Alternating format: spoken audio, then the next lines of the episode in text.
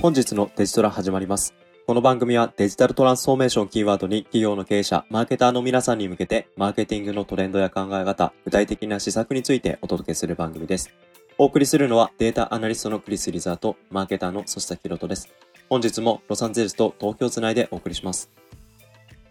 はい、デジトラ、今週も撮っていきましょう。よろしくお願いします。お願いします。クリスさん、先週いろいろありがとうございました。あ、いえいえ、こちらこそ。で先週、あの、ロサンゼルスにその先1週間行って、もう本当にいろんなところに連れてってもらって、いろんな美味しい、非常に美味しいもの。 美味しくないものを含めて美味しいものと言いましょう。 いろいろね、あの、楽しませてもらいましたけど、でもクリスも普段ロサンゼルス、あえて観光案内するっていうことって、そう多くないんじゃないですか。そんなことないうん、そうね。あんまないけど、うん。まあ自分で行っても楽しいところうにん行っ。た感じをするよね。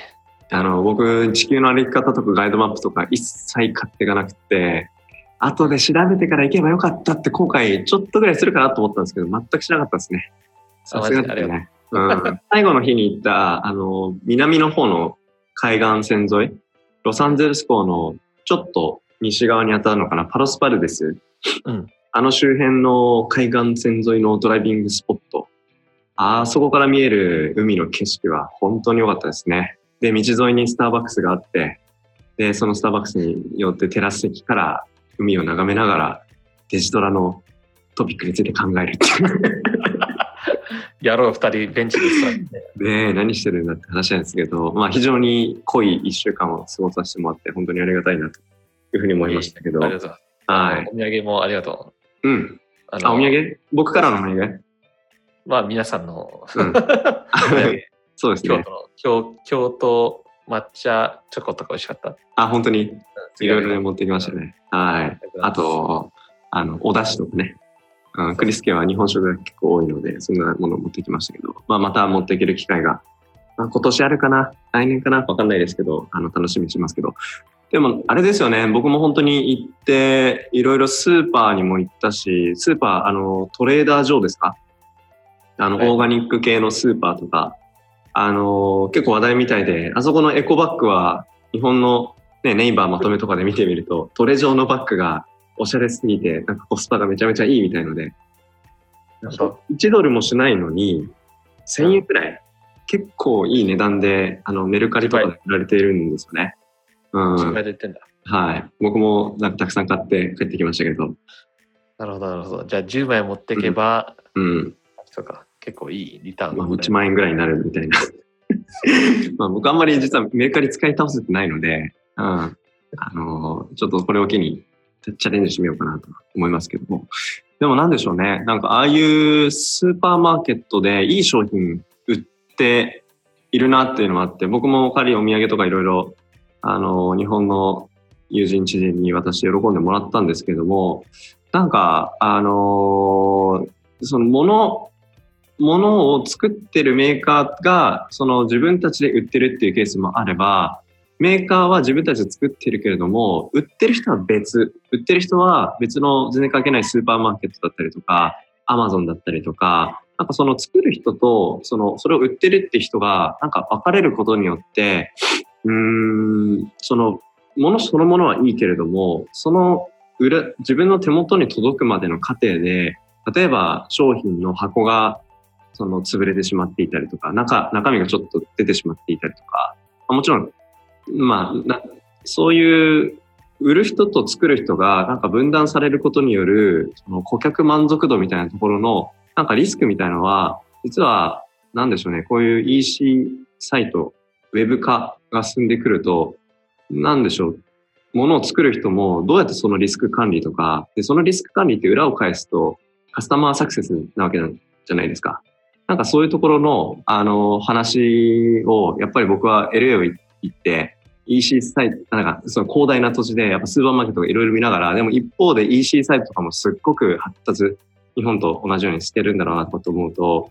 なんかそういうところのカスタマーサクセスってどういうふうに管理してるのかななんて、クリスのプリウス、助手席に乗りながら、なんかそういえば、あーなんかスーパーマーケット見ながらとか、アマゾン、アマゾンのあのリアル店舗も行ったりしたじゃないですか。なんかそういうことをなんか思い返したりしながら、あの、この間 LA の1週間を振り返ったりしてたんですよね。なるほどね。カスタマーエクスペリエンス、サクセス。うん、そうだね。うん。なんかこのトピックで、あの、最近、なんか、あの、なんかエピソードありますかそうね、うん。そそうか。このエピソードはあれですね。カスタマーサクエクスペリエンスで、うね。うどうやっん。てブランドがカスタマーをラブリーにさせるかっていうか、 うん。how, how to make customer love you っていう、こういうことです。ななるほど、はい。なるほど。うんいやー、ついさっきね、うちうのんお母さんのうちにいたんですけど、 はいはいはい。うちの母親がですね、はい。あの、ネスプレッソマシンを買ったんですよ。おーネスプレスマシン。ネスプレッソマシン。あの、コーヒーの、なんか、キャップみたいのを入れて、カプカプセセル。ルみたいなカねプ。セルみたいなので。はいはいはい。知ってます。まあちょっとハイエンド的なものの位置づけなんですけど、うんそのマシンの中でも。はいで彼女はそのメイシーズっていうデパートで行って、うん。で、まあ、あの、す好きな色があったんですけど、在庫がなかったから送ってもらうっていうことで、 だけど、その経験が最最悪で、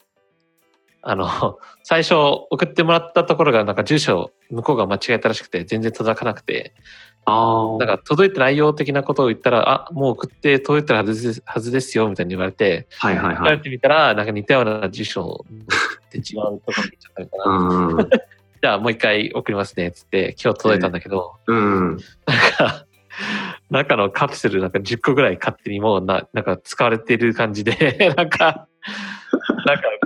使用済み感があって、なんか濡れてとかって、なんか、うなんんか。最悪だぜって感じで、うんし。かもメイシーズのプレミアム会員だったから、うん。そういう返品だとかさ、なんかいろんなそういうサポートの内容を充実してるのにもかかわらず、うん。届いた 商品がなんかこうずさんだったっていう。だから、この、俺からすると、そのさ、うんありえないぜって感じで、俺はもうブーブーよかった文句言って、 アマゾンしかももっと安く、ワンデーデリバリーで、うん。うん、そんなおしょ、なんかオートラインで変なもん、ね、そんな高級なもん、なんか1週間、2週間待待たずして買ううちなんだなんだから、うん。そっか、アマゾン使えばいいじゃんって言って。え、クリスのお母さんは、メイシーズに最初に行ってから、うん、最終的に今日届くまで何日間かかっなんかもう1週間以上だったね。たのうん。で、そんなの、アマゾンでポチッとしてしまえばよかったのに、わざわざメイシーズそプレミアム会員だからっていう理由で、もしかしたらね、行って買ったのかもしれないけう。ど、それまがあ、あだ年に齢ね。も年齢でね、うんあのリテラシーが我々みたいにこう、ない、ないんですけど、うん。あの、まあ、そこで、 そこの、なんか経験っていうかさ、うん。なんか、リアル店舗から期待する感っていうのはさ、うんやっぱサービスだとかさ、うん。実際目でさ見て触って、はい。で、期待値もすごい上がって、う商品にん。対しての。はい。でそのデリバリーでこけたっていうその例で、なるほどね言うとその組織の言ってる例に近いかはいなとはいはいは思思いましたい。と。うん。でもでそこのれ、後で出てう出てきた話が、その、うんどうだ誰にクレームするかっていう話をしたんですよね。はーあ、誰っていうのは、名詞図にフレームを伝えるのか、その作ってる大元の会社にクレームをするのか、この2つのそう。選択肢ってこと。そうそうそうそう。なるほどね。 そう。で、もう我々の期待としては、もちろん、もう返品したいし、うん。あの、もういらないですよ、的はに。いはいはいで Amazon で買っちゃうからもっと安いし、みたいな。うん。でそれでこう、それを教訓にブランドがちょっと学んでほしいっていううん。概念。あと、まあ、しょ率直な話、ちょっと期待感あるよね。あなんかカプカプセルただであげるから、みたいな。あ。うん 正直、ぶっちゃけ消費者として。うんうんだけど、そのほほ本部のところは、あの、買ったところからやってくださいよ的なことになるかもしれないけども、うん。我々消費者としてはその本部のブランドがちゃんとそういうことあったんだよってことを認識してほしいし、うん。そうそうそう。で、もしかしたらね、あの、メイシーズ側も、いや、この商品はビブランドニューだったから、そういうふうになったのは、うん。あの、ネスレのせいだってななることもあるし、うんと。りあえず分かんないし、誰どこに電話していいかもう、だから俺的にはもう本部に電話したらって。 うん。そうそうそそうね。これどうですかねなんかマーケッター視点で話をもしするとすれば、あー仮にその本体に電話かかってきて、本体の立場として我々が働いてた場合、いや、デリバリーのせいです。いや、それ我々のせいじゃないですってこれ、言うに言えないですよね。う。うん。うん、むしろそういった状況に対して、ああ、それは失礼しましたって言って、仮にその流通の部分に落ち度があったとしても、それの責任をしっかりと我が事として受け止めて、で、その流通デリバリーを担っているパートナー企業と、どうそのエクスペリエンスを改善していくために何ができるかっていう発想で、流通のパートナーとコミュニケーションを取るっていうアクションは、あの、明確な何か前向きな話なんじゃないかなと思うんですね。そうですね。うんだからそのまあ、せっかくそのお客さんとの接点ができるタイミングで、うん。フィードバックねらもらえるっていうところで考えると、うん。まずお宝フィードバックですよね。お宝フィードバック。お宝ついちゃだいまっ す。て、うだんって僕らはさ、黙って文句言わずに、そのまうまん返品しちゃって、はい。だけど、ブランドからしたらそういうのをどんどん聞いた方がデータになるじゃないですか。うん。なりますね。でそのデータをもとに、あ、こういうことあったんだな、改善する余地がっていうことで施策を打つ。うんうん。うん逆にそのサイレントコンシューマーがいっぱいいたら、うんブ。ランドはもうううんまくいってるぜ的なことになっちゃうかもしれないじゃん。 そうですね。うん。ちょっと一瞬待ってもらっていいうん。今ね、これ5時のチャイムが鳴ってる。 聞こえる聞こえないかなあ聞こえない。聞こえないなら大丈夫かな一応ちょっと、あの、夕焼け小焼けのさ、あうんはい。この友達帰りましょうっていう。 長野にも流れてたでしょなやった、なやった。流れてたでしょそう。ちょっともうちそょっれ可愛いじゃん。と、これ、いいか、 どっちうん。なるほどね。そうそうそう。だから、大事ですよね。そうやって、フィードバックを、あの、たお宝フィードバックを、ちゃんと次のエクスペリエンスに変えていくっていう。うんその時点で、例えば顧客 ID とかさ、うん。デモグラフィックにつなげて、うん。うん、じなんかジップコードとかロケーションとか、いろんなデータ取ってさ、うん。あたり分析したりしてさ、うん。やっぱ施策だよね。うん。で、なんかそうデータ取って、まあ変なし、これこういうケースって相当レアだと思うけど、 はい。万が一、もしかしたら、例えばこのエリアの名シーズンにはそういう、 なんか、ケースが実はいっぱいあったみたいな。そしたら、なんか、あのね、ねそういう本本部としてはなんか対策打てるかもしれないし、そうですよね。そうななんかトラック使ってるトラックの運送会社がおかしいとかさ、うん。パターンが見えてくると面白いことできるし、そうですね。やっぱそこでやっぱ顧客の声を聞くっていうところですよね。うん。うん、お客さんは聞いてほしいし、やっぱそれだけ時間費やして電話してくれたとかっていうところで、うん。やっぱそれをお宝って呼ぶのはそこだよね。期待して、その期待に裏切られたっ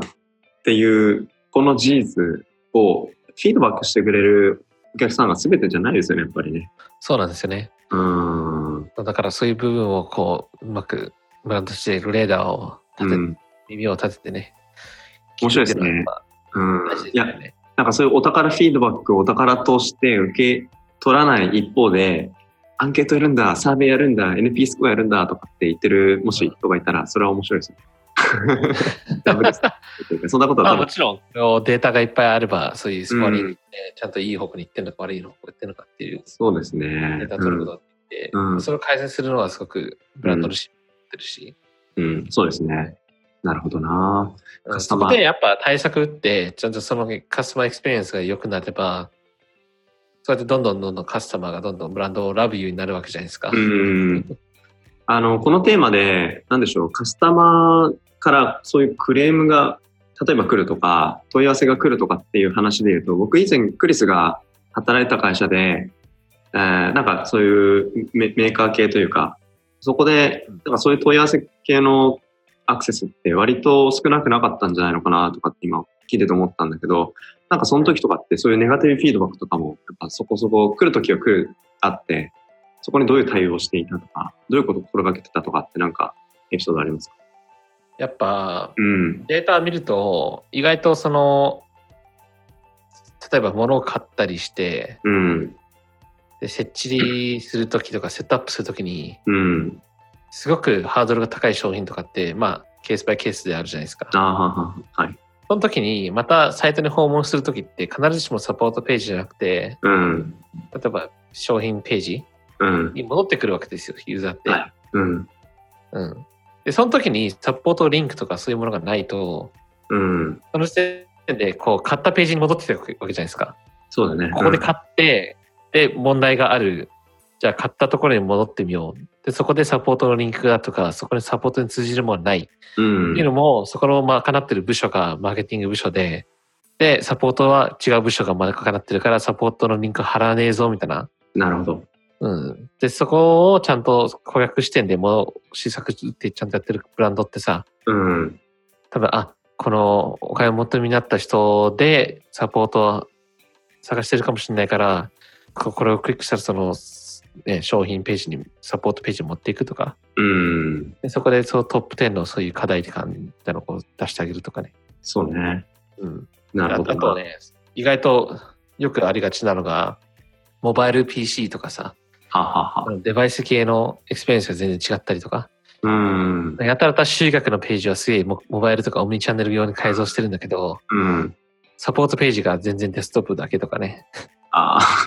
モバイルにデスクトップのヘルプページが出てきて、そう。文字がすごいちっちゃい。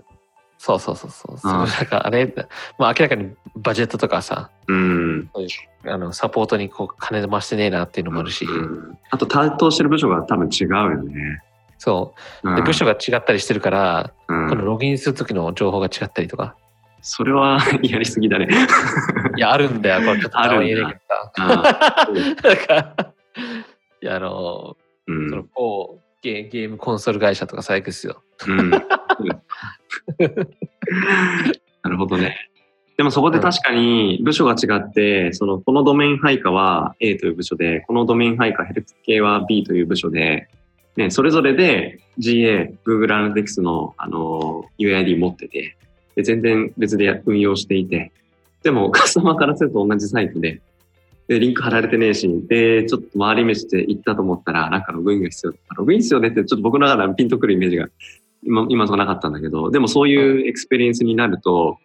なんでしょう、その、コールセンターに問い合わせをして、少々お待ちください。担当の者につなぎますって言って、担当の者にあのつながれるまで、チロチロ1、2分かかって、ちゃんとされてきたと思ったら、なんか、あんまりちゃんと回答をしてくれないっていう待たされたにもかかわらず期待に応えてくれなかったっていうそういう感覚に近いエクスペリエンスですね。そうですね。うんなるほどな。なんか面白いですね。そのウェブ上で起きてることが組織的な体制のなんでしょうギャップがそのブランドの一つの中にあってそこがなんか顕在化してカスパカスタマーエクスペリエンスの低下につながってしまってる。これってなんでしょうね単なるサイト構造のあのー出来方が悪いっていう話よりももっと根深い問題な風に僕には聞こえるんですけど。うんうんビジネスセンスだね。ということでズバッと言いますあーこれ前前もなんかこんなようなトピックを話した気うがする。ん。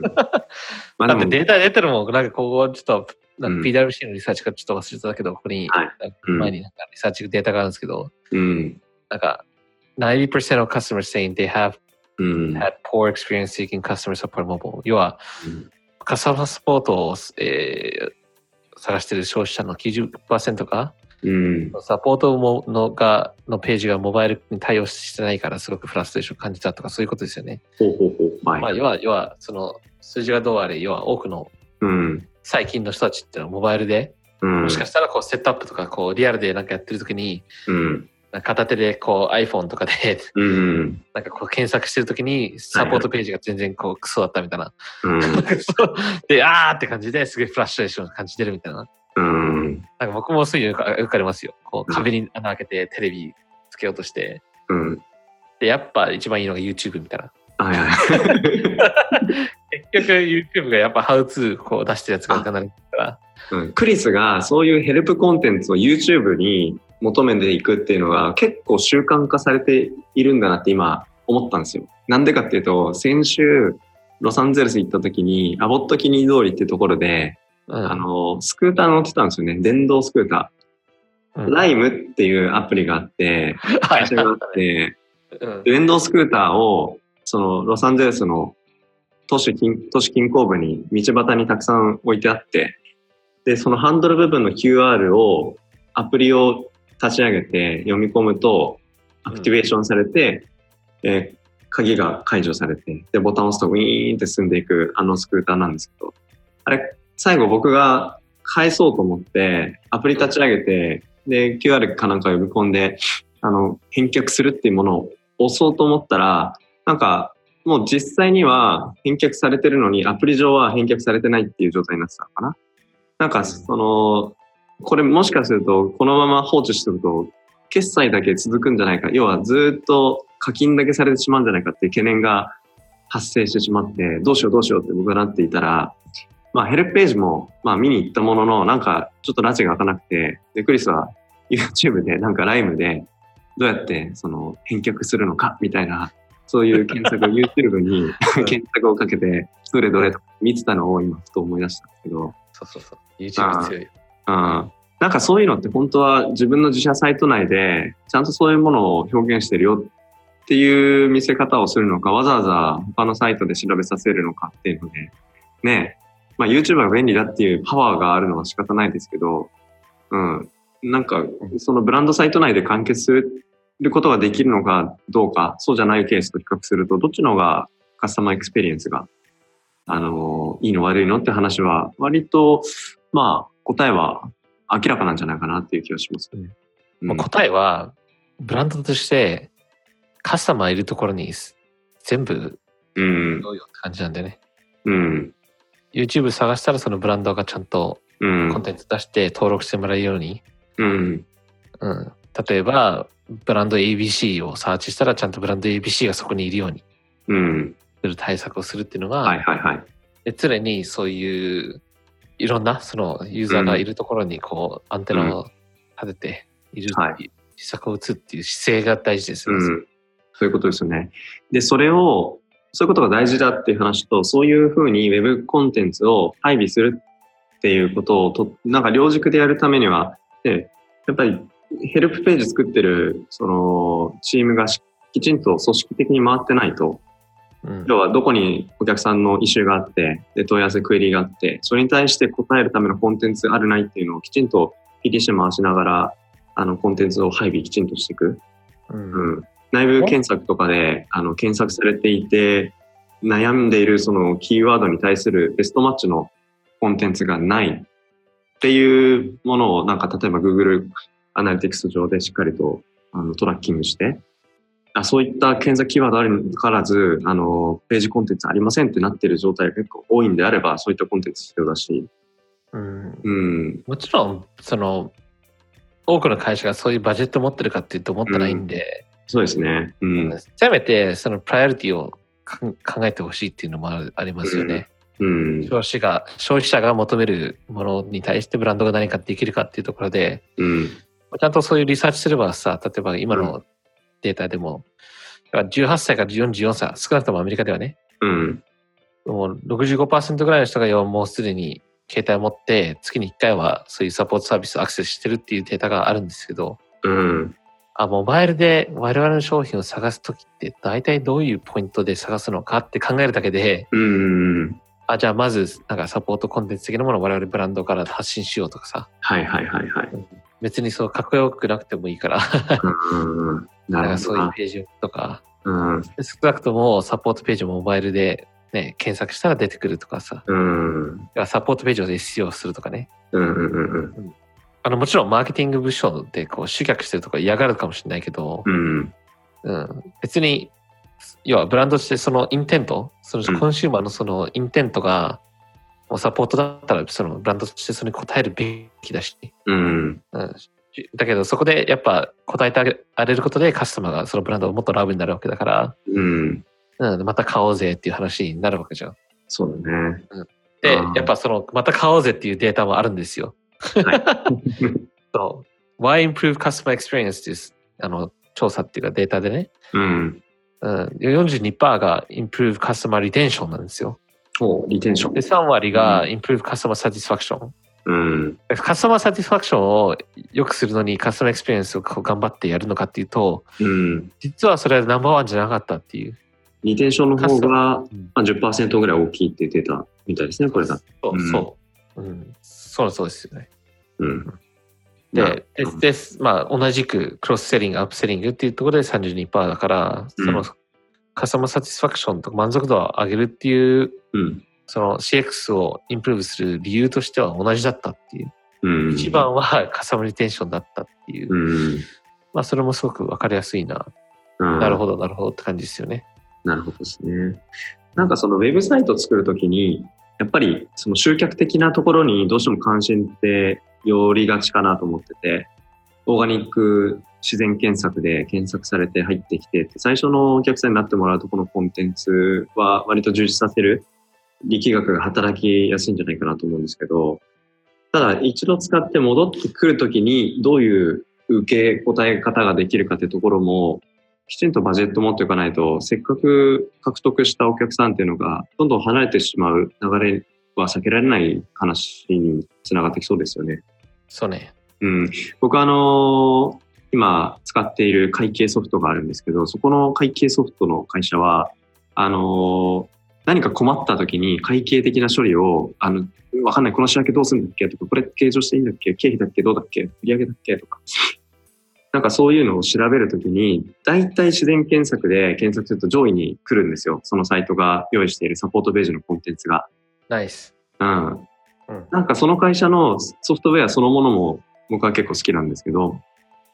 うなんか好きなのは、そのツールが使いやすいってところもそうだけど、何か困った時に答えてくれる安心感があるっていうのは確かに、うん、今このデータ、インプルーブカスタマーリテンション、サティスファクション、まあこういったところの関心があって、その CX、カスタマーエクスペリエンスを改善するんだよって話ありましたけど、なんか僕が使ってるそのソフトウェアは、割とその集客的なところばかりじゃなく、むしろその後から長く使ってもらうためのバックアップ的なコンテンツ、何か不安になってきま、わかんなくなった時の、答えるためのコンテンツを充実させる姿勢っていうのはすごく感じますね。うん、すごい満足度、個人的には高いです。うん、ここでデータがあるんですけど、うん、 87%のカスタマーっていうのは、ブランドがもっとそういうコンシスタントなエクスペリエンスを提供することが大事っていうふうに思っているうらしくて、ん、はい。毎回あた新しいことをやるのも大事なんだろうけど、うん、実は消費者が求めるっていうのは、うん要は定期的なそういう、そう維持足してくれてるカスタマーサービスっていうかさ、うん、そうそうサプライズがないような、うん、あ、ここ行ったらこうブレてないよね、みたいな。はいはいはい。そうそうそう、今の会計ソフトもそうだけどさ、うん、うん、うん。察知したら何か出てきてくるこのブランド、やっぱいいな。うん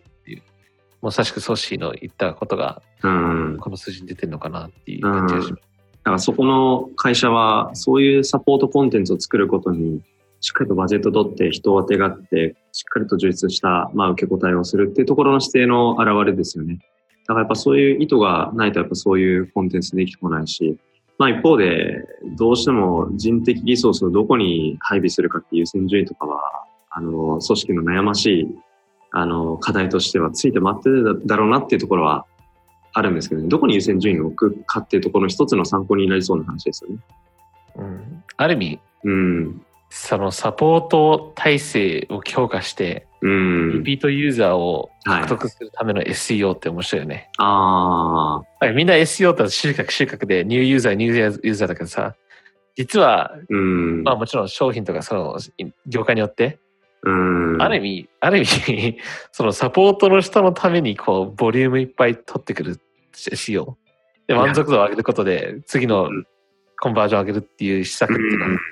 意外とみんな考えてない、あんま聞かないよなって話ですよね。こ今の話、そう考えると今の話って僕の感覚では、オーガニック検索、集客寄りに寄りがちかなと思ってたところに対して、ああ、そういうサポートコンテンツ向けのオーガニックコンテンツを作るって結構新しいなっていう感覚が僕の中にあったんですけど、クリスの中にもそういうのってありますいや、僕は前から、その、某 A 社の、はい。すごくそれいいなと思ってるところがあって、はい。うんうん。あの、その僕の携帯電話なんですけど、あそこは本当にうん、サポートページの SEO が強くて、 あ感心するんですよ、いつも僕は。あ、あ、そうですか。うん、で、た毎回、その、ちゃんとサポートうの、んなんだろう、あの、なんだろう、本社本社じゃないですけど、そのサポートの人が、うん。本部のサポートの人がちゃんと返答してるっていううか、んうん。だし、これを、これをサーチしたときに、うん。うん。集客ページが出てこないっていうのは、うんやっぱすげえなと思うし、うん。確かにな。だからね、このうん。某愛商 品をなんか、うん。なんかこう、リスタート、リスタートできなかったとかさ、なんかう、バッテリーの減りがとかさ、わかんないけど、なんかそういうサあーーチしたら出てくるのは、その集客ページじゃなくて、すごいサポートページなんですね。そうですね。確そかれに。ね、もう昔から俺、もう感心してるところ。昔、確かに別に最近どうなったとかいう話じゃなくて、昔からそうな印象は確かにありますね。そうん。う。で、あワそのークバージョンとかにも合わせてくれたうん。チームレスに、ちゃんとうん。最近のバージョン、昔のバージョンとかね、すぐそうできるしで、すねうん。感心するよな、あれは。うんただなんか僕一個言うとしたら、あの、出ては来て見に行くんだけれども、あんまり画像コンテンツ使わないじゃないですか。ああ、そうね。で、あの、あそこは多分悩んでるポイントだと思うんですよ。やっぱ画像コンテンツ上げると、その画像アップデートとかかかった時にやっぱどうしても古く見えちゃうので、コンテンツが。うん。うん。アップデートの多い会社だながゆえに、多分そういうのは意図的に入れられてないってとこなのかなって、勝手に僕は思ってるんですけど、うん、あでもそれは、それはそれでいい理由としては、うん。ファンが多い会社だから、YouTube で何かしらそういう同じこと検索したら多分、オーガニックユーザーっていうか、 はいはいはい。要はヘイロ、ヘイローエフェクトっていうか、ヘイローエフェクト。ななんだろう、そのうん、信者がいるからさ、あ信者がサポートしてくれるっていう。あ、なるほどね。ううん。ん。で、ある意味、そのコミュニティマネジメントの人たち、それを狙ってるんでね、信者を作る、コミュニティを作る。で、コミュニティの人がそれをこう、解決してくれはいる。はいこの本部の人材リソースを使わずに、そのコミュニティ、商品を愛してくれてる人たちがこう、うんうん。勝手に答えてくれるっていうところを結構狙ってるんです。なるほどね。いやーでも、コンテンツの作り方についての話を今日するつもり全くなかったんですけど、なんかどこに力点を、あの、ポイントを置いて、重軸を、重心を置いて、ね、コンテンツを積み上げていくのかって、その、うんやっなんかおも面白いなと思って、なんか今僕が作っ自分で作ってるサービスが例えばあったとして、その時にどうしてもやっぱ集客集客のために、その最初のファーストタッチをっていうようなコンテンツに、どうしても思考が、あの、ね、どういうタイトルで記事を作ろうかなって考える時のアイデアが、どうしてもファーストタッチに寄っちゃってた。うん。でもそれがコンバージョンした後の、もう一回戻ってくる人向けにコンテンツを作るっていう、そこになんか軸を置くっていうことの方が、何か本質的でカスタマーエクスペリエンスの向上につながるコンテンツなのかなとか。あとはそこまでのコンテンツかければ、じゃあ実際にこれを使うとどういうその使い方ができるのかなっていうイメージを持つ意味で言うと、ファーストタッチの人も具体的に使用イメージが持てる。かつそこまでサポートがある。うん。そう。これとね、真逆でね、う。はい。あの僕が乗ってる某 車が、 P。さ某 P。っきさっきの車の名前出してたけど、あ、そうだそうだ。まあ、それそれとは限定せずに、うん。多分多くの車会社はそうなんだけど、うん。なんかさマニュ、マニュアルっていうのはその、その、うんダッシュボード、グローブボックスっていうんですかあの、はい。にある、あれ、あれ開けるとマニュアルが分厚いのがあるじゃん。はいはいはいはい。あれ、例えばその、こう、何々メーカーのなんとか年式の何々社の、えっと、このボタンがどこにあるかとかって検索してもうん。出てこないんだよね。ほうほうほう要はもうディーラーのなんか SEO がもうかかりまくって、その車のなんかこう、2019年のニューモデルとかばっか出ちゃって、うんうんで、でそう太いマニュアルっていうのは PDF だから、うん。うん。意外とそのちゃんとそういう PDF 対策の SEO だとかなんかわかんないけど、そういうそれを PDF じゃない形で提供してるかっていうと提供してないし、うん。うん、結局 YouTube の方に行っちゃうんだよね。なるほど。なるほど。で YouTube やっても、もうなんだろう、その年式とかモデルのバージョンが多すぎて、うん。こう、僕のモデルが欲しいんだ、年式とモデルっていうことで検索したら出てこなかったりするんですよね。なるほど。腹立たしいってね、もう本当に結局やんなきゃいけないのは、うん。なんかこんな分厚いマネ出して、うん無事に最悪と思いながら。確かになじゃあ、あのボリュームのこ、なんかマニュアルが、さっきの最初の、ね、携帯の会社に、決してコンテンツとしてないわけじゃなくて、どこに置いとくかですよね。そう、そそううなんですよ。 なんかポイント、決してね、そういうフォローコンテンツを作らないっていう話をしてるわけじゃないけど、それをどのチャンネルに置くかっていうことの重要性で、そのオフラインに置くのかオンラインに置くのかで、カスタマーエクスペリエンスがこうも違うのかって、今クリスのね、車の話なのか携帯の話なのかで、うん、すごいフラストレーションのかかり方が違います。で、ソッシー最近ないのそういう話。僕ですか電話かかってうざかったとかさ、わかんないけど。あーあ、なんか僕、昨日かなあのー、一昨日か。うんなんかあの、メッセージ、メッセージで、その、どこど、誰々さんから電話がかかってきましたみたいな。中島さんから電話がかかってきましたみたいな。うん。あの、まあ、仕事上の、まあ、関わってる会社があって、で、そこの会社の、えっ、と、電話番号に、粗崎さん宛てに電話がかかってきました。で、連絡が来たんですよ。で、折り返ししようにも、どこの会社の人か、実はその人名乗ってなかったんですね。なのなで、るほど中島さん女性で折り返し番号は080ペケペケペケペケみたいな感じだったんですよ。うんうんで、えっ、と、一応僕、そういう電話かかってきたときに、電話し返す前にインターネットでサーチするんですね。この番号誰だろうみたいな。一応その人は、なんか乗ってなかったんですよ。乗っなるほど。てなかったんで、ああ、これは、あの、決して迷惑電話ではないというか、営業電話ではないかなと思っていたんですけど、まあでも宛先わかんないから、今日はいいや。で、そしたら翌日同じ人からまたかかってきたんですよ。俺仕事でなんか必要な人に連絡し漏れたかなとかと思って、トゥードゥーリストとかお客さん先の方の名前とか思い返しても、中島さんっていないんだけどなとかと思って。まあでもいつまでもずっとかかってくる雰囲気だったので、あ、じゃあこれは一応返しとこうかなと思って、電話を返したら、うんあーなんか、ただのスカウト会社だったって いう。えっと、なんかそう。で、まあ、そこまで別になんかよくある話かなと思ったんですけど、あのー聞いてみたら、まあ、名前教えてくれて、その、取引先の名前、あその、その、中島さんって方の会社の名前を教えてくれて、で、Google で検索したら、まあ、スカウティング会社だっていうのが出てきて、でもよく書いてあるからよくわかんないし、あんまり僕今欲しい必要じゃないなと思って、あ、あの、そういうお電話は今お断りしてるんで、あの、申し訳ありませんが、大丈夫です。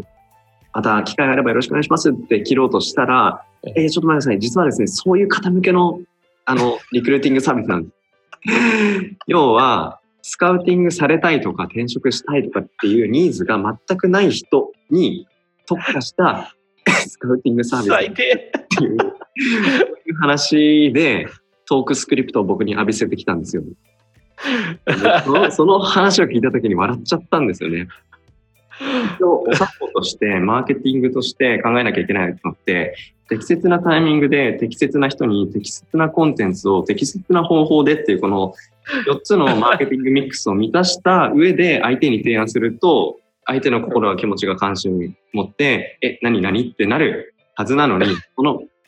一個も当てはまってない手法で、僕に営業電話かけてくるトークスクリプトを用意してる。あ、聞いてくれないんですね。あ、最高。 あもうその通りですよって言ってるもん だよね。 すごい面我白々い。売ってる包丁いらないですね。もうう、んまさしくそれですよ、 みたいな。いやいや、いらねえんだから、みたいな。すごいいやー、なんか、いや、逆に、あ、面白いなと思ったんですけど、全然響かなくて、しかも僕、くっそ忙しかった時だったんで、うん。打ち合わせしてたら、ちょっと合間で、折り返ししたら、そんな感じで来て、もう一番電話したくないタイミングで、やむなく、念のため、ちょっと気に入られるかなと思ったら、そういうトークスペスクリプトが返ってきて、うん。こういう話はクリスに話したら 喜ぶ話をして。やべ、超面白い。これ面白い。こういううん話面白い。それ、それ最高だね。最高でしょう。ななんんてか言ってたら。そのスカウティング会社の名前はちょっと僕も忘れちゃったんですけど、うーん、な、なんですかね。うーん。せっかく僕と話すっていうき時間だったんだったら、なんかね、切られた終わりじゃなくて、せめても何か僕がその会社に、あ、なんかこういう時に使えそうだなってイメージを持ってもらうような終わり方の方がまだいいじゃないですか。なんでかっていうと、もう一回検索し直そうっていう気持ちが起こるので、うんうんもう僕名前すら覚えてないんですけど、その会社 いや逆逆にラブですね、うんこれ。なんか、この頑張り感が。いや、そうですね。だから、ここ一回で一、回ラブ感じがすごくラブリーだうね。ん、あの、すごい面白い方だなと思って、まあ、一応、数ある、その、営業電話で僕は何度も切ってるシーンはいろいろあるんですけど、一番、でも確かに印象には残ったのか。 なんか、ヒントではないのかな。ちょっと話が取り留めなくなっちゃったんですけど、そんな話は最近のエクスペリエンスの中で、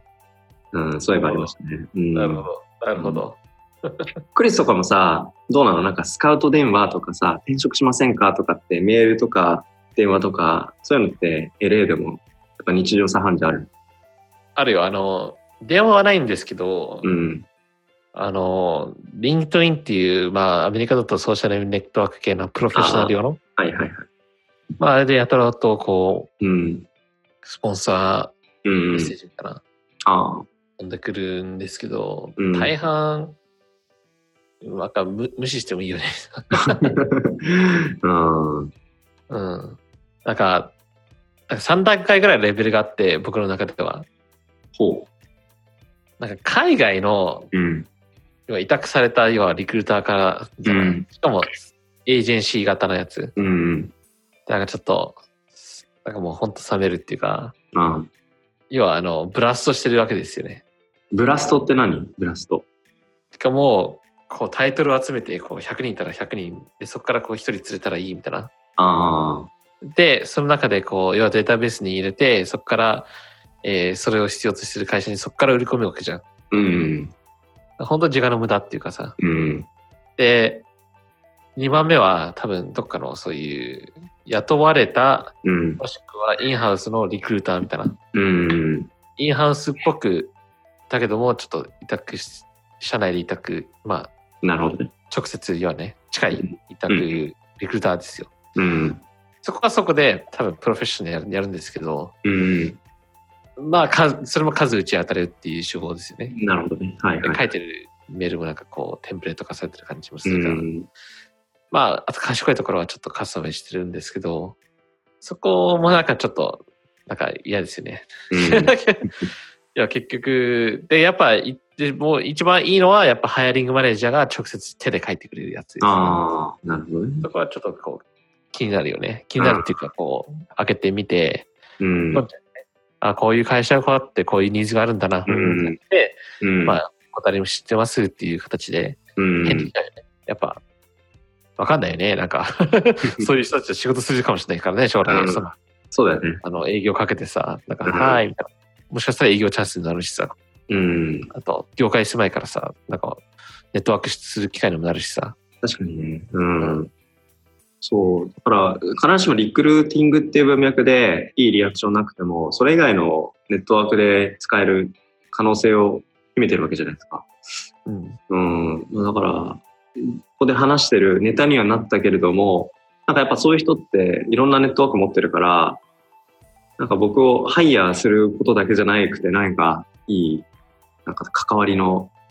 お話、話、声掛けっていうのをしてくれたんだったら、僕も忙しい中でも違った何か気持ちになって、興味を持ってたかもしれないです。ちょっとこれは、あの、たられば話ですね。わかんないですけどそうねう。ん。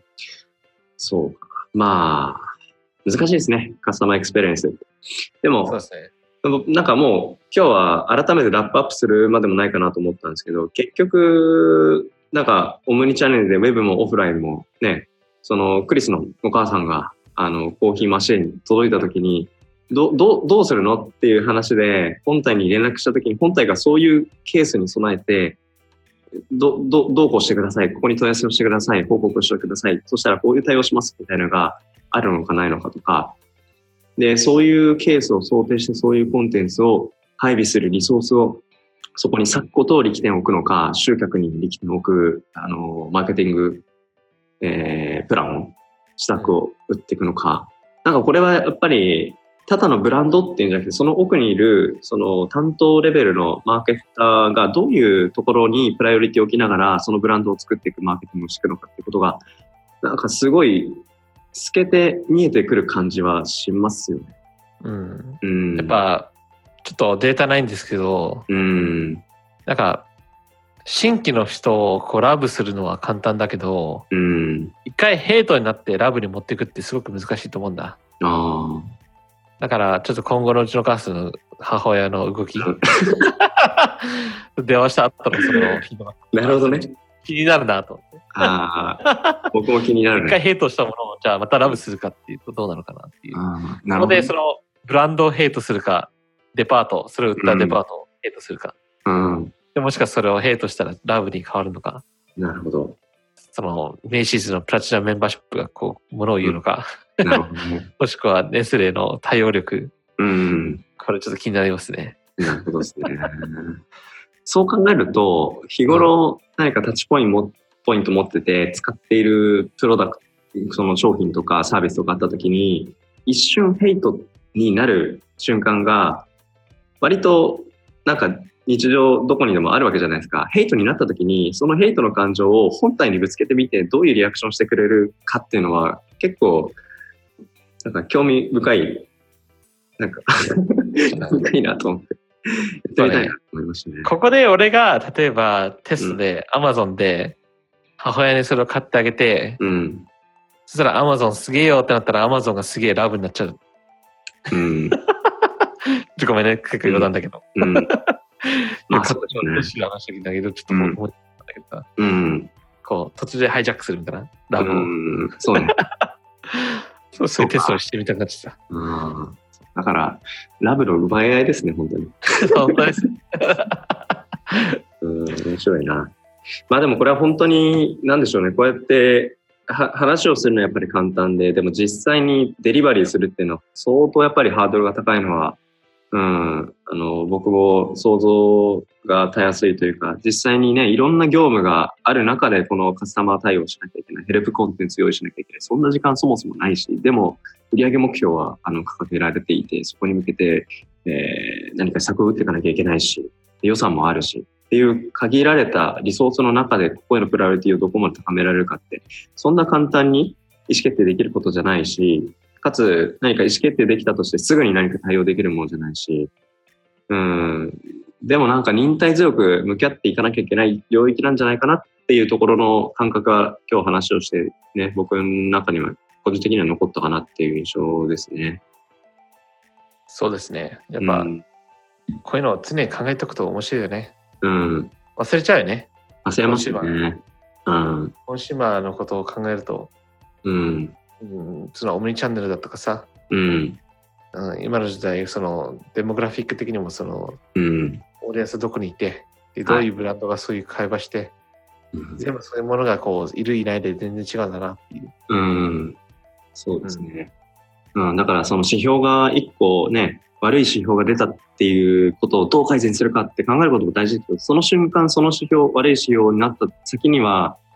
やっぱり満足できなくて、ヘイトっていう気持ちに、気持ちが、あのーわっと大きくなってしまってる人々が地球上どこかにいるっていうことの速度だと いうところまで何かやっぱり気持ちとしてね、忘れがちですけど、なんか見ていかなきゃいけないですよね。なんかそんな話かなって聞いてて思いましたね。はい。うん。ちょっとお母さんの今後の動向は引き続き、あのこのデジトラでもキャッチアップして いければなと思います。僕ね、この間 LA 行った時にクリスのお母さん会ってますけど、そんなにヘイトを、ヘイトヘイトっていう風に言う人な印象はなくて、すっごく優しそうなお母さんだと思ったんですけど、コーヒーいマやシいン。や、その、僕がヘイトって言ってるのは、その、なんだろう、その、なんだろう、全口から出るそういう言葉じゃなくて、うん。そういう表現、表現の意味で。うん。そうそうそう。例えば、うん例え、例えた時のラベルみたいな。なるほどね。うん。はい。まあでもそこは関心高いということで。うん NPS スコアが今3、4、5ぐらいですね。 わかりやすい。7以上じゃないといけないのに、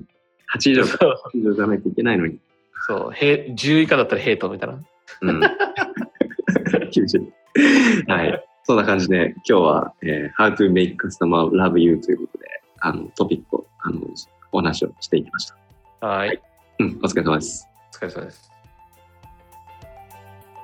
以上本日のデジトラでした。この番組はデジタルトランスフォーメーションキーワードに企業の経営者、マーケターの皆さんへ、マーケティングのトレンドや考え方、具体的な施策について、データアナリストのクリス・イリザーとマーケターの粗下ヒロトが、ロサンゼルスと東京をつないでお届けする番組です。詳しい情報や番組に対するお問い合わせなどは、dtran.net までお待ちしております。iTunes のポッドキャストページでの感想もお待ちしております。